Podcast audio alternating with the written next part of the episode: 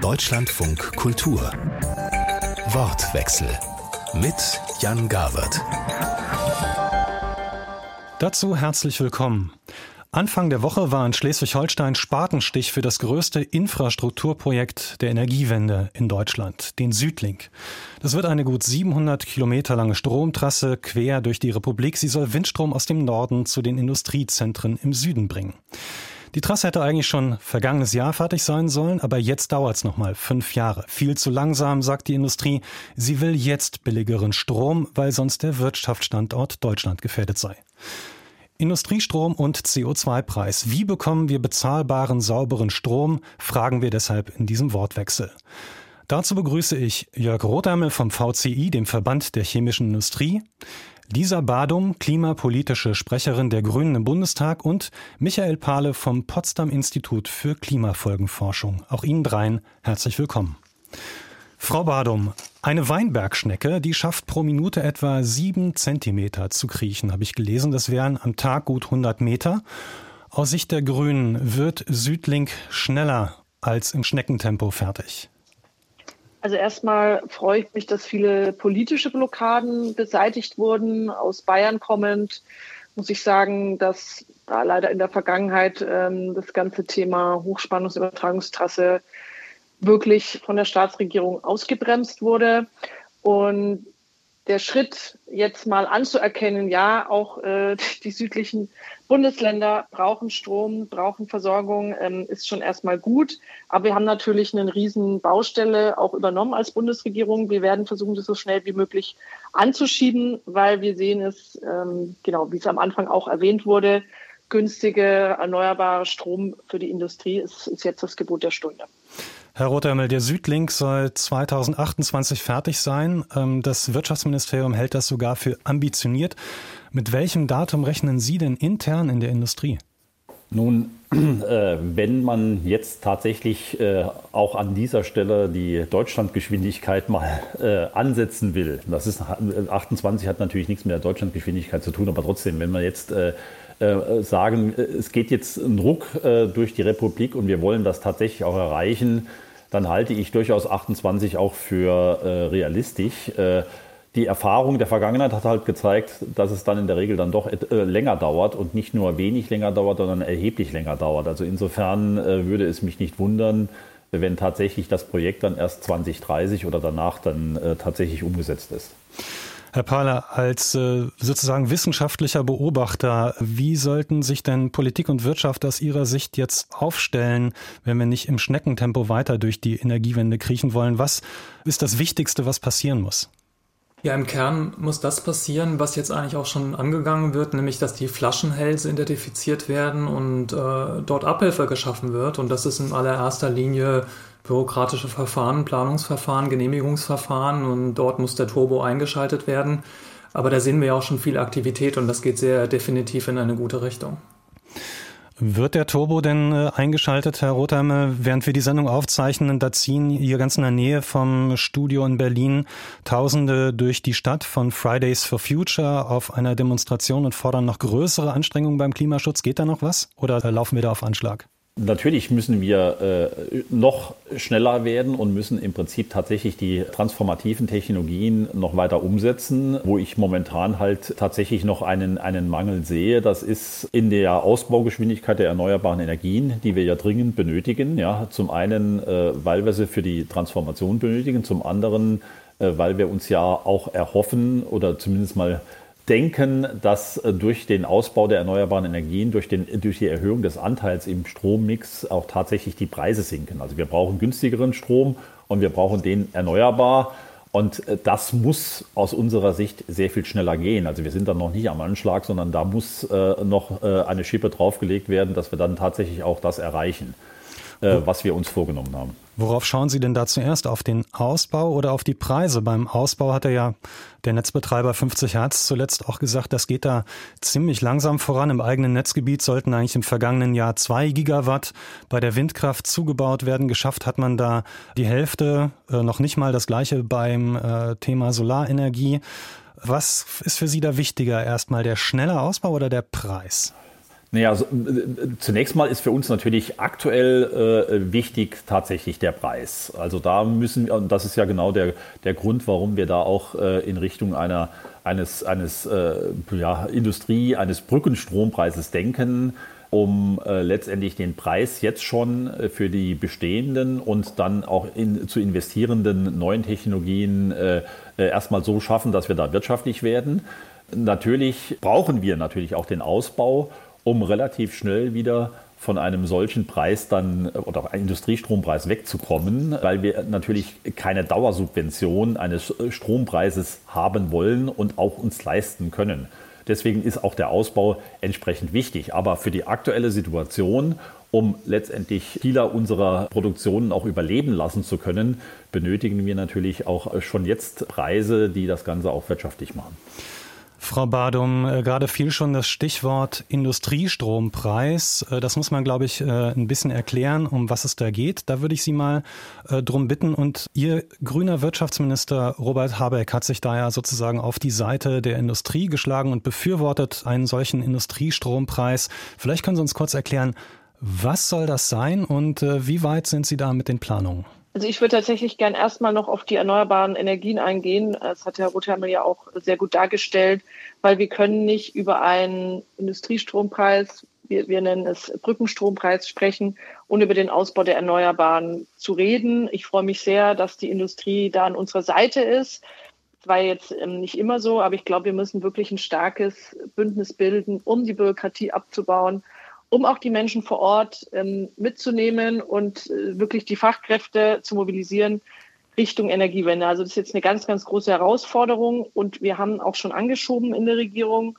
Also der Windausbau, den wir jetzt zur Hälfte des Jahres 2023 Jahren ist, haben, ist schon der komplette Windausbau von 2021. Wir werden die Ziele da auch übererfüllen. Das reicht natürlich noch nicht, weil wir noch ehrgeizigere Ziele haben, aber das zeigt schon, dass die ganzen Punkte, ähm, auch zum Beispiel in Bayern ist, ist die 10H Windkraftabstandsregel abgeschafft, dass das schon sehr, sehr viel freisetzt. 10H Abstandsregel bedeutet, dass man einen Abstand, der zehnmal so groß ist, wie das Windrad hoch ist, von Ortschaften halten muss.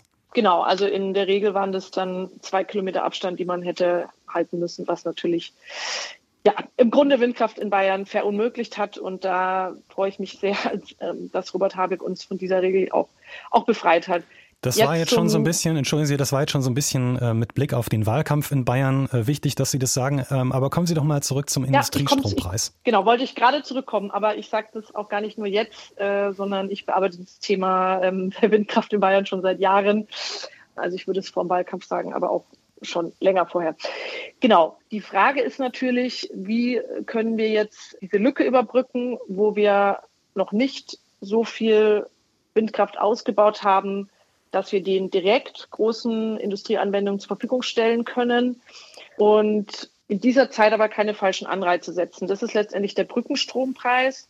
Da geht es darum, dass die wirklich großen energieintensiven Unternehmen in Deutschland und ähm, die Chemieindustrie ist da natürlich mit dabei, dass die für eine Übergangszeit, wo der Strom noch vergleichsweise teuer ist für die Produktion, diesen subventioniert bekommen. Äh, konkret schlägt Robert Habeck einen Brückenstrompreis von 6 Cent pro Kilowattstunde vor, wirklich für einen klar definierten Empfängerkreis eben.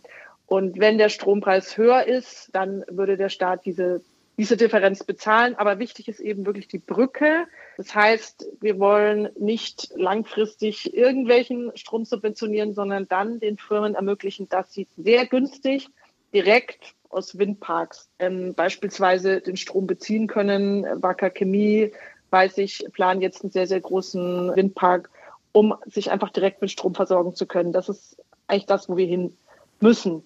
Deswegen ist es für eine begrenzte Zeit ähm, das, was wir vorschlagen. Ein Brückenstrompreis, um dann, und jetzt, sorry, komme ich zum Ende, um dann am Ende zu einem Transformationsstrompreis zu bekommen. Das heißt, erneuerbare Energien sehr billig zum Erzeugerpreis direkt für die Firmen. Herr Pahle, am Ende geht es da um eine Subvention, wenn ich das richtig verstanden habe. Es geht darum, dass der Staat sozusagen die Kosten übernimmt, die zwischen dem Preis, wie der Strom gehandelt wird, und dem Preis, den die Industrie sozusagen verkraften kann, übernimmt. Vielleicht können Sie uns mal sagen, wie groß wäre denn äh, so die Differenz und äh, was würde das ungefähr kosten, diesen Industriestrompreis anzugehen? Ja, vielleicht gehe ich erst noch mal einen Schritt zurück und äh, stelle dar, weshalb man den durchaus kritisch sehen kann, so wie ich das tue. Und ähm, das ist eine lange Liste an Punkten, die man hier aufführen kann. Ich habe insgesamt vier, ich mache es auch kurz, um dann vielleicht noch mal auf die Größenordnung zurückzukommen. Die erste Frage ist, wohin führt die Brücke eigentlich? Ähm, wir gehen, glaube ich, alle in der Diskussion davon aus, dass wir relativ schnell eine große Menge an Erneuerbaren haben, die dann den Preis senken werden. Grundsätzlich ist das auch so, aber wir wissen eben nicht, wie lange es dauert und wir wissen nicht, wie hoch die Integrationskosten sind. Und äh, aus verschiedenen Rechnungen weiß man, dass es, eine, dass es einen Berg der Strompreisentwicklung gibt, aber wir können ihn zeitlich nicht verorten. Es kann also sein, dass aus dem kleinen Brückchen eine relativ lange Brücke wird und wir deutlich länger zahlen müssen, als wir äh, das jetzt veranschlagen. Das ist der erste Punkt. Der zweite Punkt äh, ist natürlich auch, ähm, es werden bestimmte gesellschaftliche Gruppen privilegiert, also ausgewählte Industrien, das hat Frau Badum gesagt. Aber was ist mit allen anderen? Ähm, da kann man zuerst an Haushalte denken, an Privatleute, aber natürlich auch an andere Industrien, ähm, die davon nicht besonders begeistert sind und aus Verteilungsgründen natürlich vollkommen zu Recht.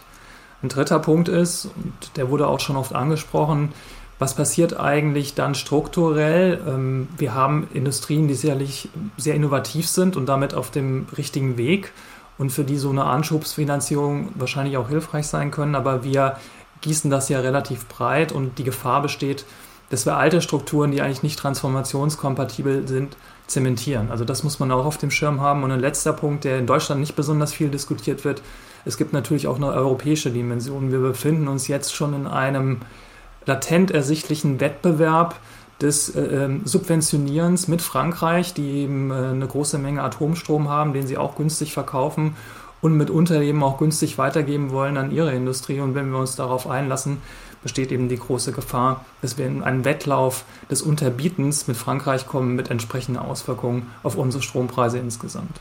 Okay, das war, das waren eine ganze Menge Punkte, die Sie angesprochen haben.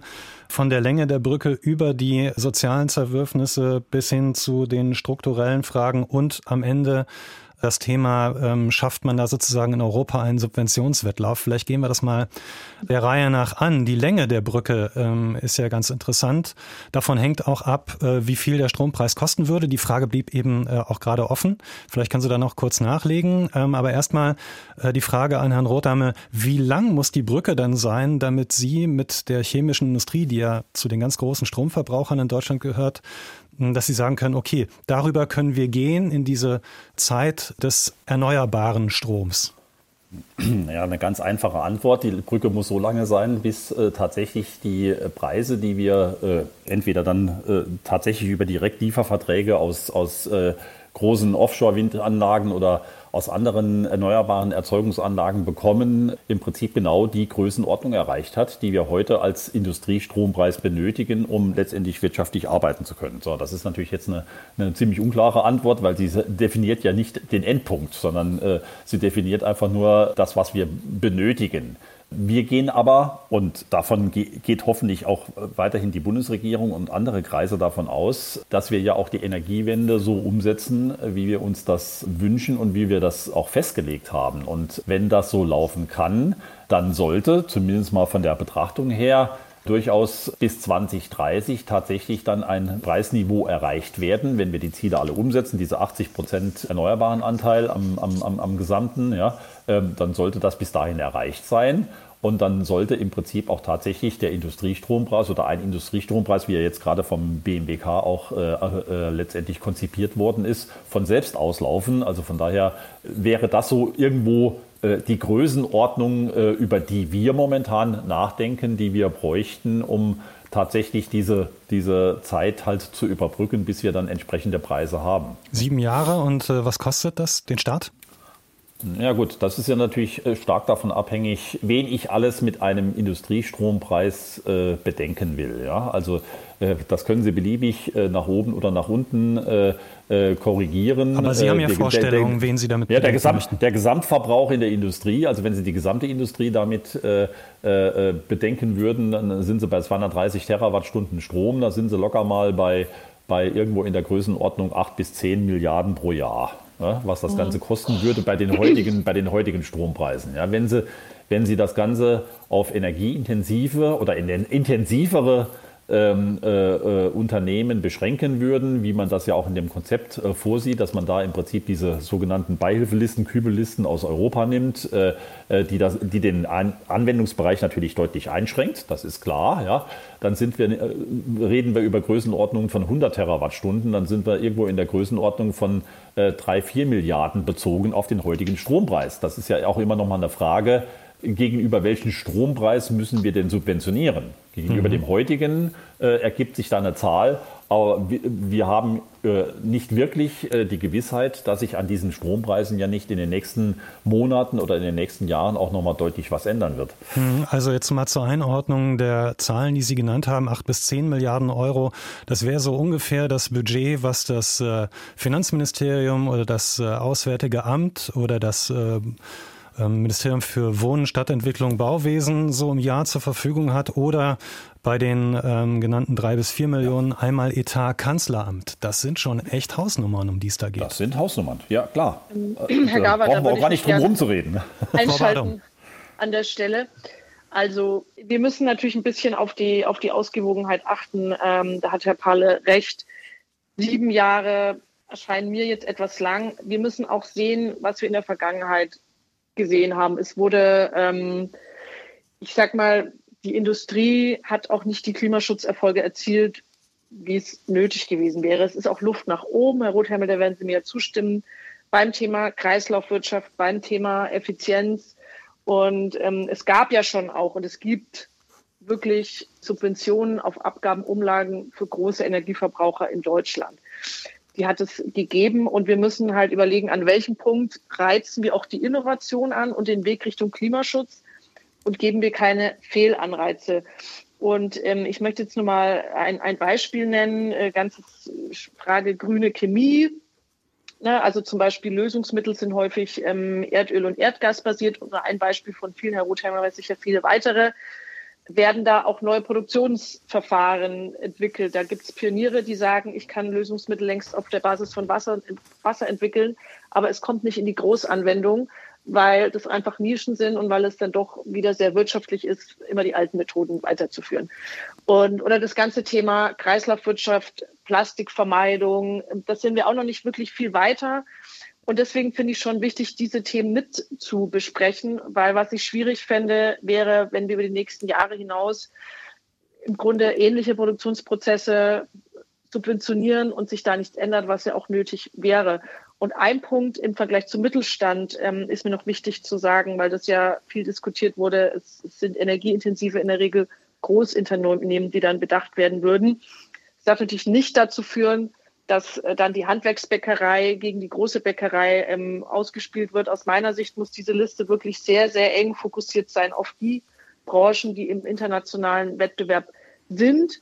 Und wir müssen aber gleichzeitig äh, gucken, wie unterstützen wir den Mittelstand. Ähm, wir haben bei den Bürgschaften für Mittelstand was gemacht. Wir haben die EEG-Umlage abgeschafft. Das ist besonders den mittelständischen Unternehmen zugute gekommen, die nicht bisher von der EEG-Umlage ausgenommen waren.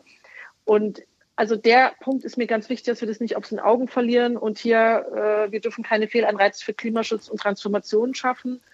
Und wir müssen den Mittelstand entsprechend im Auge behalten. Und diese, ähm, diese Gefahren sehe ich. Und deswegen will wirklich ein Brückenstrompreis, es muss eine kurze Brücke sein, muss sehr genau überlegt sein, was wir in so ein Konzept mit reinnehmen. Okay, verstanden. Die Brücke sieben Jahre wäre Ihnen etwas zu lang, Frau Badum.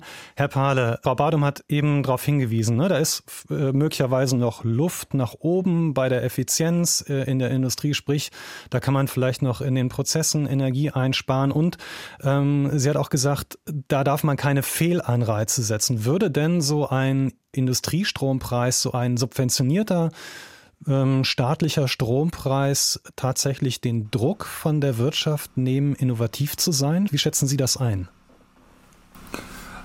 Also zuerst will ich Frau Badum mal zustimmen. Es geht natürlich in der Tat darum, Innovations- und Lernpotenziale zu heben, von denen es sicherlich noch reichlich gibt. Und das ist auch das, was die Energiewende weiterbringt und das ist auch das, was den Klimaschutz auch international weiterbringt. Also darum muss es aus meiner Sicht im Kern gehen. Wenn es jetzt darum geht, die richtigen Anreize zu schaffen, ähm, kann man natürlich sagen, Strom zu verbilligen ist erstmal kein direkter Anreiz für Innovation. Und das ist eigentlich auch mein Bedenken, denn ähm, was mir unklar ist, wie will man das umsetzen, nicht nur im Industriestrompreis oder im Brückenstrompreis, sondern auch in anderen Instrumenten. Ich sehe da keine unmittelbare Kopplung, Kopplung an eine Innovationsleistung. Also das ist nicht kontingent, was wir an Anreizen setzen, sondern das ist die Hoffnung, dass Innovatives rauskommt. Das sehe ich noch nicht, und zwar im Gesamtpaket wo ich auch Bedenken habe. Ich finde es richtig, dass wenn man einen Teil der Gesellschaft bedenkt, dass man den anderen nicht vergisst, aber man muss eben auch sehen, dass die Gefahr groß ist, dass man in eine Unterstützungskaskade reinläuft. Denn wenn Sie den Mittelstand bedenken und das Handwerk, dann haben Sie ruckzuck auch die Haushalte da, dann will eigentlich jeder bedacht werden.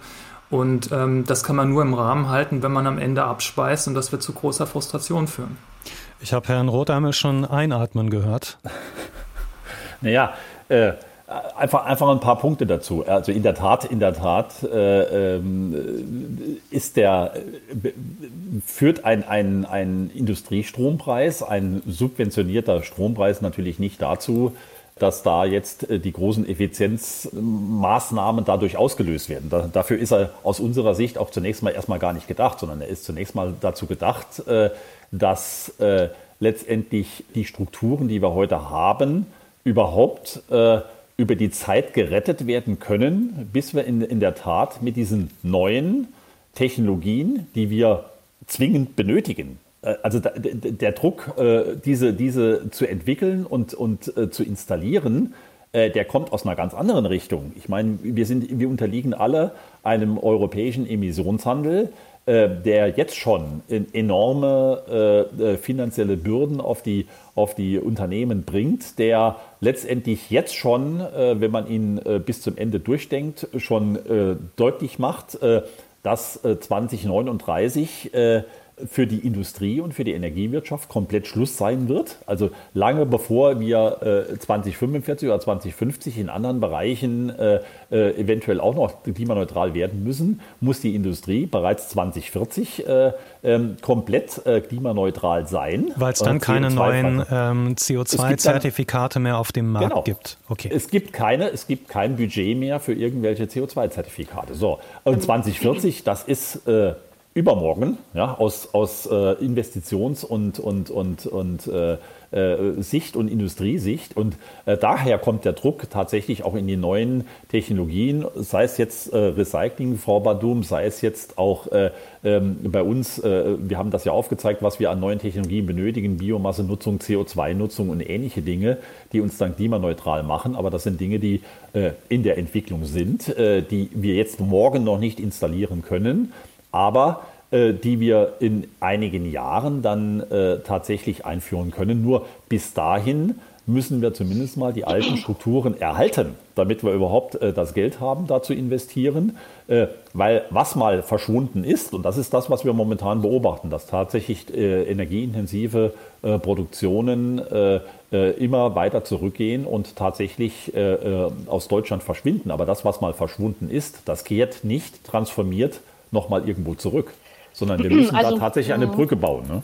Ja, ja, genau, aber das ist, das ist ja genau die Krux, wie lange soll diese Brücke sein? Und natürlich kann ich verstehen, wenn Klimaschützerinnen und Klimaschützer, ähm, wenn da die Alarmglocken schrillen, wenn es das heißt, wir können es heute noch nicht machen, aber in ein paar Jahren, weil man muss ehrlich sagen, die, diese Argumentation haben wir in den letzten Jahrzehnten ja auch schon gehört. Und irgendwann muss dann der Punkt kommen, dass man eben umschaltet. Und da war der europäische Emissionshandel, was die Industrie angeht, leider noch nicht so effektiv, ähm, weil ja auch sehr viele Zertifikate kostenlos an die energieintensive Industrie vergeben wurden. Und ich bin froh, dass das jetzt stark zurückgefahren wird. Das ist eine Reform auf europäischer Ebene gewesen, weil ich eben auch den Eindruck hatte, ähm, dass es am Ende nicht so innovationsförderlich war. Und das Klimaziel 2050, also Klimaneutralität der EU 2050, es wird ja jetzt auch ein neues 2040 Klimaziel diskutiert werden. Ich gehe mal davon aus, dass es verschärft wird. In Deutschland wollen wir auch 2045 klimaneutral sein. Und ähm, dann ist es jetzt äh, eigentlich klar, dass wir im Jahr 2040 kein Gas mehr verbrauchen dürfen, also kein fossiles Gas spätestens, weil wir haben ja noch andere Emissionen äh, Landwirtschaft, Zementindustrie und so, die wir äh, gar nicht so schnell vermeiden können oder sehr schwierig vermeiden können. Und da müssen wir bei den, bei den Produktionsprozessen auf jeden Fall schneller klimaneutral sein. Bloß ich glaube, die bisherigen Instrumente waren dafür nicht ausreichend. Und äh, da müssen wir uns auch ehrlich in die Augen schauen, dass wir äh, diese Brücke, also dass es keine Brücke in die Ewigkeit wird, weil dann ist der deutsche Industriestandort aus meiner Sicht eben auch nicht für die Zukunft gesichert.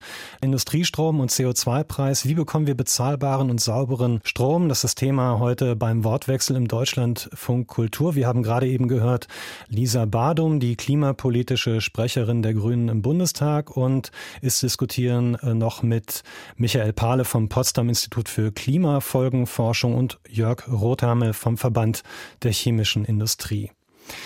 Herr Pahle, wir haben jetzt äh, viel darüber gesprochen, dass die Strompreise in Deutschland so hoch sind. Das waren sie immer schon. Im Moment ähm, sind sie so hoch, dass die Industrie Angst hat, dass sie viele Betriebe hat, die dann ins Ausland gehen. Die Industrie sieht den Wirtschaftsstandort gefährdet. Ich würde gerne mal einen Schritt zurück machen und darauf schauen, warum der Strompreis bei uns in Deutschland so viel höher ist als in anderen Ländern? Das hat eine Reihe von Gründen, wobei man sagen muss, unser Strompreis war schon immer höher, aber er ist jetzt natürlich nach der Energiekrise noch auf einem höheren Niveau, als er das vor der Krise war. Zwei große strukturelle Aspekte gibt es hier. Wir haben in unserem Strompreis relativ viele fixe Bestandteile, Entgelte, Steuern, Aufschläge deutlich mehr, als das in anderen Ländern der Fall ist. Das sind einerseits Steuern, die wir haben, um Einkommen zu erzielen, wie die Stromsteuer oder die Mehrwertsteuer, aber wir haben auch äh, Entgelte und Umlagen, die im klima- und energiepolitische Maßnahmen finanzieren. Bis vor kurzer Zeit war das die EEG-Umlage. Wir haben noch die Netzentgelte und andere Umlagen. Und möglicherweise werden wir in Zukunft auch noch mehr dieser Umlagen bekommen. Also wir bezahlen für den im Rahmen des Strom politische Maßnahmen und eigentlich gar nicht die Energie selbst. Ein weiterer Aspekt, der auch relativ wichtig ist, gerade jetzt im Vergleich mit dem Vorkrisenniveau, ist, dass wir relativ günstig Gas bezogen haben aus Russland. Wir haben eine Situation im Strommarkt, wo der Preis des Stroms relativ oft vom Gas gesetzt wird. Das hängt mit der Angebot- und Nachfragestruktur zusammen. Und wenn Gas günstig ist, ist auch der Strompreis günstig. Jetzt ist Gas teurer geworden und wir zahlen auch mehr für Strom. Das sind die wesentlichen beiden Faktoren und tendenziell wird sich das eben ändern, insbesondere wenn wir höhere Anteile an Erneuerbaren haben, wie schon diskutiert. Aber was zu bedenken ist, ist, dass vermutlich Stand jetzt äh, mit Blick auf die Maßnahmen der Bundesregierung auch der fixe Bestandteil, vor allen Dingen die Entgelte, nach oben gehen wird. Äh, denn das wird passieren, weil wir weitere Maßnahmen haben, wie zum Beispiel die geplante Kraftwerkstrategie, bei der ich davon ausgehe, dass das zu weiteren fixen Aufschlägen führen wird. Warum? Weil wir eine große Menge neuer Erzeugungskapazität in das System bringen wollen. Wir wissen, dass Erneuerbare gut und günstig sind, ähm, dass es aber Zeiten gibt, in denen sie nicht so produzieren, wie wir es gerne hätten oder brauchen.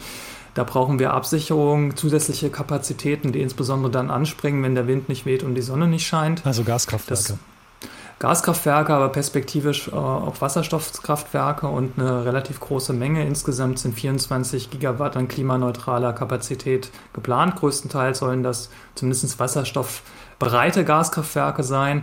Und weil diese Kapazität in den Markt kommen, ohne dass sie sich über den Preis finanzieren, müssen sie zusätzlich bezahlt und vergütet werden. Wie das genau aussehen wird, ist noch offen und wird noch diskutiert. Aber nach allem, was man weiß und sich vorstellen kann, wird das über äh, fixe Beträge in, ähm, auf die Stromkunden umgelegt. So war es jedenfalls in der Vergangenheit der Fall. Frau Badum, Herr Pahl hat eben gesagt, wir bezahlen politische Maßnahmen und nicht den Strom selbst. Stimmen Sie dazu? Also ich würde gerne nochmal den Punkt mit dem Gas aufgreifen, weil wir das jetzt noch gar nicht hatten und weil es sehr, sehr wichtig ist, äh, dass wir über die letzten Jahre, Jahrzehnte einfach diese Strategie gefahren haben äh, mit der Abhängigkeit vom russischen Gas und das uns eben jetzt massiv auf die Füße fällt mit den Kostensteigerungen. Wir müssen weltweit irgendwie LNG-Gas einkaufen und so weiter. Wir haben auch sehr viel auf Gas in Deutschland umgestellt, weil man dachte, kein Problem, wir bekommen ja günstiges Gas aus Russland. Ich meine, ich bin ja unter anderem viel in Brauereien unterwegs hier in Oberfranken und das ist nur ein Beispiel von vielen, wo noch vor kurzem, wenn die neue Energieanlage einbauen wollten, gesagt wurde, nimm doch Gas, das ist günstig. Und deswegen dürfen wir einfach nicht die gleichen Probleme und Fehler wiederholen, und uns jetzt nochmal stärker fossile Energien stützen. Also ich glaube, das ist die Schlussfolgerung, die wir daraus lesen müssen.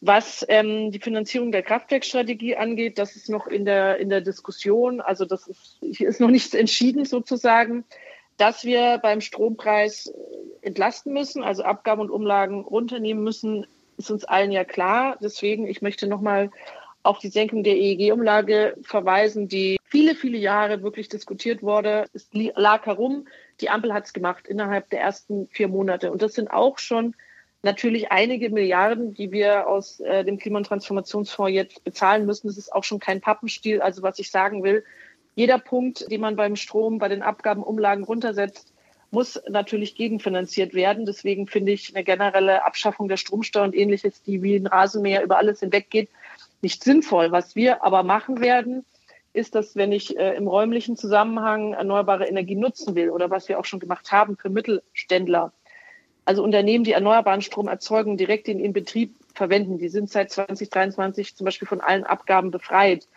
Also das sind alles die Punkte, dass wir in manchen Zusammenhängen, wo es sinnvoll für die Energiewende ist und auch wenn Leute vor Ort zum Beispiel einen Windpark haben, dass wir an dem Punkt sagen, der Strom muss irgendwie günstiger sein. Da müssen wir reingehen, aber generell zu sagen, ähm, wir denken hier einfach mal irgendwo Stromsteuer für alle, das finde ich nicht zielgerichtet und äh, dient nicht unbedingt der Energiewende und es sind viele Milliarden Euro, die wir gegenfinanzieren müssen. Also deswegen Reform ja, aber in welchen, in welchen Bereichen, das ist die große Frage. Ich komme nochmal zurück auf die Aussage von Herrn Pahle. Wir bezahlen politische Maßnahmen, nicht den Strom selbst. Stimmen Sie dazu, Frau Badum? Ich stimme zu, dass wir ein gewachsenes Konzept von Entgelten, Umlagen, Abgaben beim Strompreis haben, der sich wahrscheinlich im Laufe der Bundesrepublik aufgebaut hat.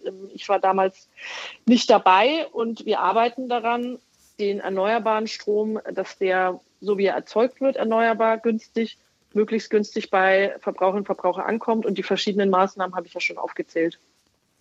Wenn das so ist, dass wir vor allem politische Maßnahmen äh, bezahlen, Herr Rothermel, ist es dann klug, beim Strom noch eine andere politische Maßnahme draufzusetzen, die auch irgendwie bezahlt werden muss, nämlich die Subvention für einen Strompreis? Das ist ja kein Geld, was irgendwie investiert wird, wo man dann später was von hat, sondern Geld, was äh, tatsächlich in den Verbrauch geht? Letztendlich ist es nur noch eine weitere Maßnahme in dem System, die in der Tat dann entsprechend bezahlt werden muss. Aber wir sind ja inzwischen letztendlich durch unsere da kann man jetzt trefflich darüber diskutieren, ob, man, ob das jetzt richtig, falsch ist, wie auch immer. Aber wir haben für uns beschlossen, äh, wie unsere Energieversorgung der Zukunft aussehen muss vor dem Hintergrund äh, der Klimaneutralität, die wir alle erreichen wollen, an einem bestimmten Zeitpunkt. So, und dazu hat und passt definitiv nicht unser heutiges Energieversorgungssystem mit den vielen fossilen äh, äh, Erzeugungskapazitäten, die wir haben, noch von Kohle angefangen über, über, über Gas und äh, da müssen wir raus. Und das äh, ist aber nichts, was sich dann äh, sozusagen am, am Markt entwickelt. Und das kann nur durch politische Maßnahmen im Prinzip gesteuert werden, die dann aber entsprechend zusätzliches Geld kosten und die wir dann bezahlen.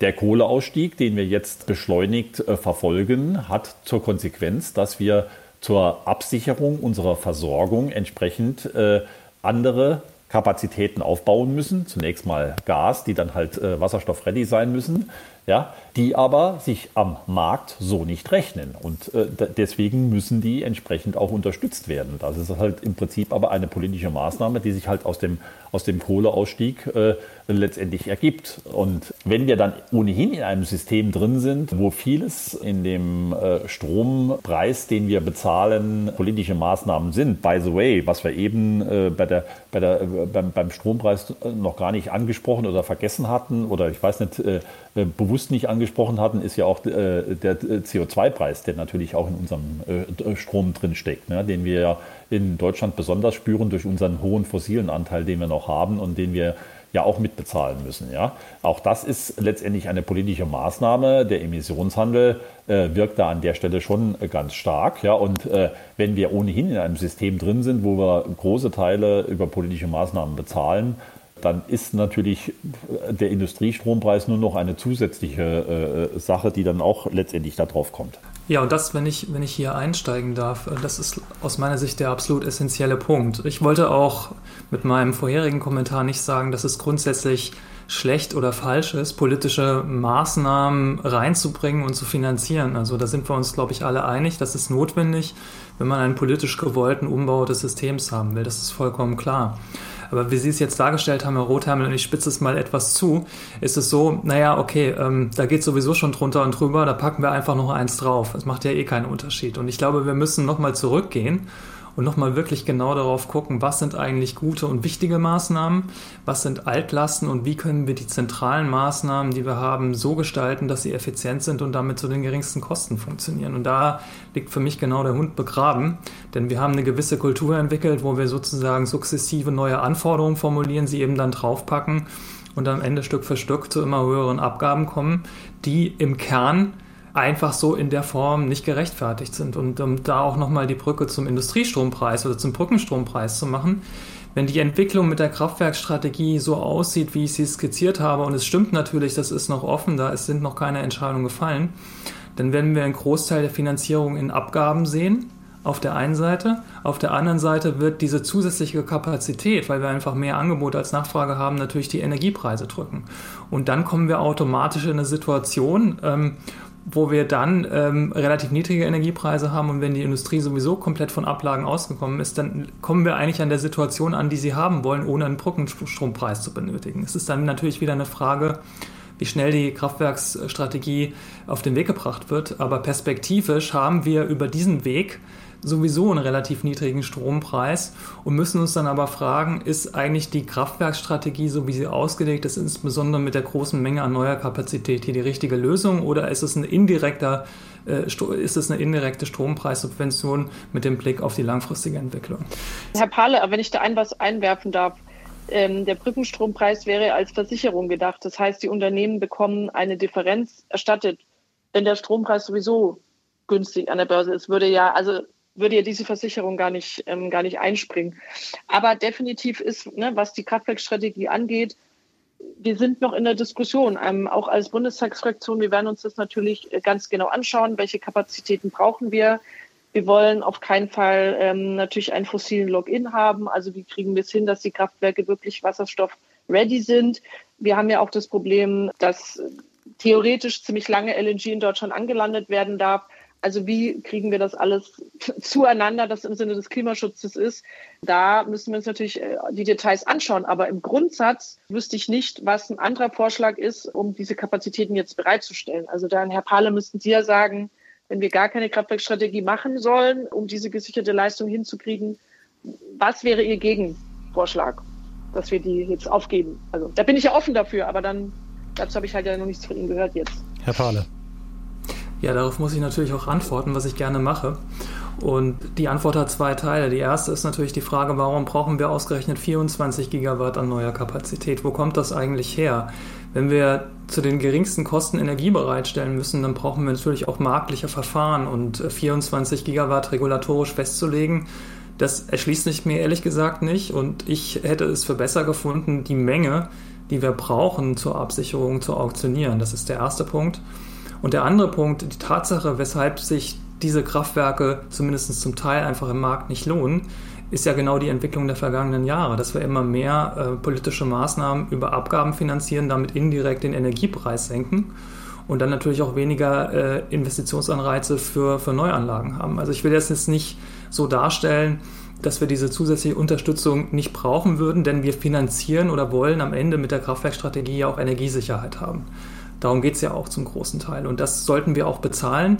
Aber auch dafür kann man Märkte einführen. Und da sind wir in Deutschland beileibe noch nicht wirklich weit gekommen. Und das ist der Punkt, wo ich sagen würde, in diese Richtung müssen wir weiterdenken. Das ist ein gutes Stichwort. Wir haben, ich würde das Ganze mal so ein bisschen ordnen und von dieser Kraftwerkstrategie im Detail wieder wegkommen aufs äh, größere Bild. Wir haben eben darüber gesprochen, dass es in der Vergangenheit Subventionen gab, die dazu geführt haben, dass Erneuerbare gebaut werden, dass diejenigen, die die bauen, auch Geld kriegen und damit Geld verdienen können, dass die gute Preise kriegen. Jetzt stellen wir fest, okay, der Strompreis ist zu hoch, dann schaffen wir auf der anderen Seite wieder eine Subvention. Ne? Und Sie haben ja eben auch gesagt, Herr Pahle, jetzt haben wir einen Großteil des, äh, der Kosten beim Strom, die sind eben politischen Maßnahmen geschuldet. Das wenigste zahlen wir für den Strom selber. Und das sind ähm, ja auch Gedanken, die auf europäischer Ebene eine stärkere Rolle spielen. Zum Beispiel, indem man über Preiszonen in Deutschland nachdenkt, wo man dann eben in verschiedenen Regionen unterschiedliche Strompreise hat, um da über Preissignale deutlich zu machen, hier ist Strom knapp, da kostet der mehr im Süden zum Beispiel, wo nicht so viel Erneuerbare zur Verfügung stehen und im Norden, wo der Wind stärker weht, wo ganz viel ähm, erneuerbarer Windstrom zur Verfügung steht, da ist der Strom billiger. Herr Rothamel, äh, ist das ein Modell, mit dem Sie sagen, ja, als Wirtschaft ist uns der Markt ja sowieso nah, dann wollen wir das hier beim Strom auch?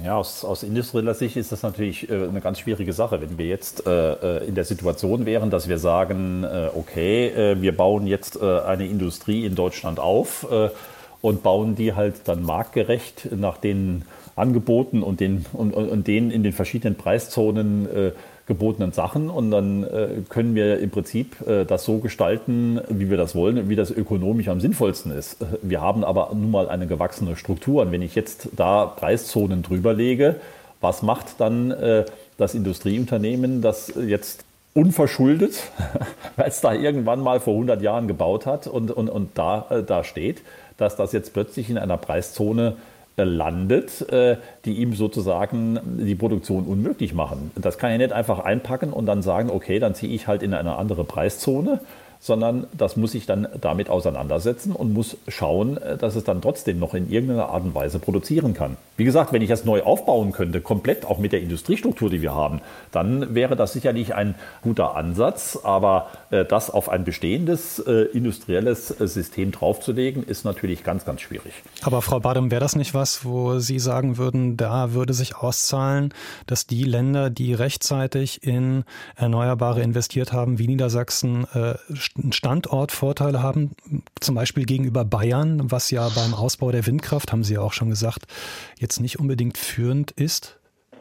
Ja, da schlagen natürlich zwei Herzen äh, in meiner Brust, da ich ja aus Franken in Bayern bin. Also ich glaube, was ein bisschen dahinter steht, ist, ist schon die Frage, dass viele Menschen in Schleswig-Holstein, Niedersachsen und so weiter sagen, es kann ja nicht sein, dass wir mehr zahlen dafür, dass wir hier viele Erneuerbare ausgebaut haben. So den Punkt sehe ich. Da müssen wir was machen. Deswegen hatte ich auch gesagt, geringere Strompreise für Leute, die an den Windparks wohnen und ähnliches. Das können die Betreiber schon machen, aber das, da haben wir politisch sozusagen noch nichts im Köcher. Das wäre was, was ich persönlich forcieren würde. Und auf der anderen Seite natürlich einen Anreiz setzen für Regionen, die noch nicht in Erneuerbare so stark, zumindest in der Windkraft, äh, Solar hat Bayern ja schon viel gemacht, ausgebaut haben, dass sie da mehr tun. Also ja, wir brauchen einen Mechanismus, und auch bei den Netzentgelten, ob wir das jetzt äh, so ganz trennscharf in Norden und Süden ähm, so eine Schwarz-Weiß-Diskussion machen sollten, weiß ich nicht. Aber wir müssen definitiv was am Strommarktdesign verändern. Und das, das wird ein sehr spannender Diskussionsprozess sein. Herr Pahler, Sie haben eben schon das äh, Stichwort Markt in die Runde gebracht ähm, und äh, Sie, Herr Rothame, haben vom Emissionshandel gesprochen. Da würde ich gerne auch noch mal ähm, drauf schauen. Herr Rothame, Sie haben geschildert, wie durch den Emissionshandel sich für die Industrie auch Handlungsdruck aufbaut. Wäre das nicht ein Weg, den man auch äh, stärker beschreiten sollte, anstatt weiter auf Regulierungen zu setzen von außen? Ja gut, der, der, Emissionshandel ist ja auch eine Regulierung, ja, in der Hinsicht. Äh, äh, aber, aber das ist doch das ist doch der Weg, äh, der im Prinzip läuft. Jetzt haben wir jetzt haben wir äh, über Jahre darüber diskutiert, dass der Emissionshandel ja äh, äh, im, Prinzip eine lahme Ende ist, weil er wirkt ja gar nicht, weil die Preise nicht hoch genug sind. Ja, so jetzt sind die Preise tatsächlich in Höhen gestiegen, die sich by the way kein Industrieunternehmen vor vielleicht noch fünf oder zehn Jahren hätte vorstellen können. Ja? Da äh, erinnere ich mich noch an Aussagen äh, äh, von Unternehmen von uns, die sagen, wenn der, wenn der ähm, äh, Emissionshandelspreis mal über 30 Euro steigt, dann steigen wir aus. Ja? Äh, was auch nicht der Fall gewesen war, wo man sich jetzt auch im Prinzip dann entsprechend ähm, dann, dann, dann auch anpassen konnte und sich ja auch angepasst hat. Also deswegen der, der, der ähm, Emissionshandel wirkt. Aber jetzt sind wir in Preiskategorien um die 80 bis 100 Euro. Ja, und äh, äh, mit einer weiteren Tendenz nach oben. Also wir haben ja jetzt gerade den Emissionshandel auf europäischer Ebene reformiert und mit dem, was da jetzt äh, angelegt ist, werden die Preise weiter steigen. Und da kann ich nur sagen, das wird, das wird massiv wirken. Ja? Also da brauchen wir gar nicht noch weiter äh, mit irgendwelchen Instrumenten auch, auch, auch äh, draufzulegen. Das wird entsprechend wirken. Und äh, die eben von Frau Badum auch angesprochene kostenlose Zuteilung für die Industrieunternehmen, wo man auch trefflich darüber diskutieren kann, ob die in der Vergangenheit zu üppig war oder nicht äh, oder, oder, oder, äh, zu wenig üppig. Ja? Äh, je nachdem, von welcher Seite man kommt, sieht man das unterschiedlich. Auch die wird ja massivst abnehmen, ja? sodass da heute schon in den, in den Betrachtungen, in was investiere ich und äh, wie begegne ich dem Ganzen, äh, das Ganze schon in den Rechnungen unserer Unternehmen mit drin ist. Also ich kann nur sagen, der Emissionshandel wirkt heute schon äh, in einem, in einem äh, enormen Maße auf diese ganzen weiteren Entwicklungen. Ja, da würde ich Herrn Rothermel absolut zustimmen. Wir haben eine komplett neue Situation mit der Reform des Emissionshandels. Allein die Tatsache, dass wir bis 2039 keine neuen Zertifikate mehr haben, erzeugt schon äh, gehörigen Handlungsdruck und wir sehen das eben in Form der deutlich gestiegenen Preise. Die große Herausforderung ist jetzt insbesondere auf nationaler Ebene die Voraussetzung zu schaffen, für die Industrie sich zu dekarbonisieren. Ich glaube, das ist von entscheidender Bedeutung. Darüber sprechen wir hier auch. Das sind eben Maßnahmen, das sind, das sind der Ausbau der Netze, das ist erneuerbare Energie oder auch Wasserstoff. Das braucht man alles. Das kann der Emissionshandel nicht leisten. Also da müssen wir sehr viel komplementär machen. Es ist allerdings dann wiederum die Frage sozusagen, wie viel Druck wir durch die nationalen Maßnahmen raussehen und wie viel Druck wir bei der Industrie belassen, äh, die am Ende entscheidet ob das Ganze dann auch erfolgreich wird. Wie viel Druck kann man denn rausnehmen? Also wir diskutieren ja über einen Strompreis, Industriestrompreis, über eine ähm, Subvention. Wie weit kann man aus diesem Wandel den wirtschaftlichen Druck für die Industrie nehmen, äh, Herr Pahle? Äh, ist das überhaupt so möglich, dass die energieintensive Industrie am Standort Deutschland bleiben kann? Oder muss man ähm, vielleicht sagen, Teile davon werden wir nicht halten können?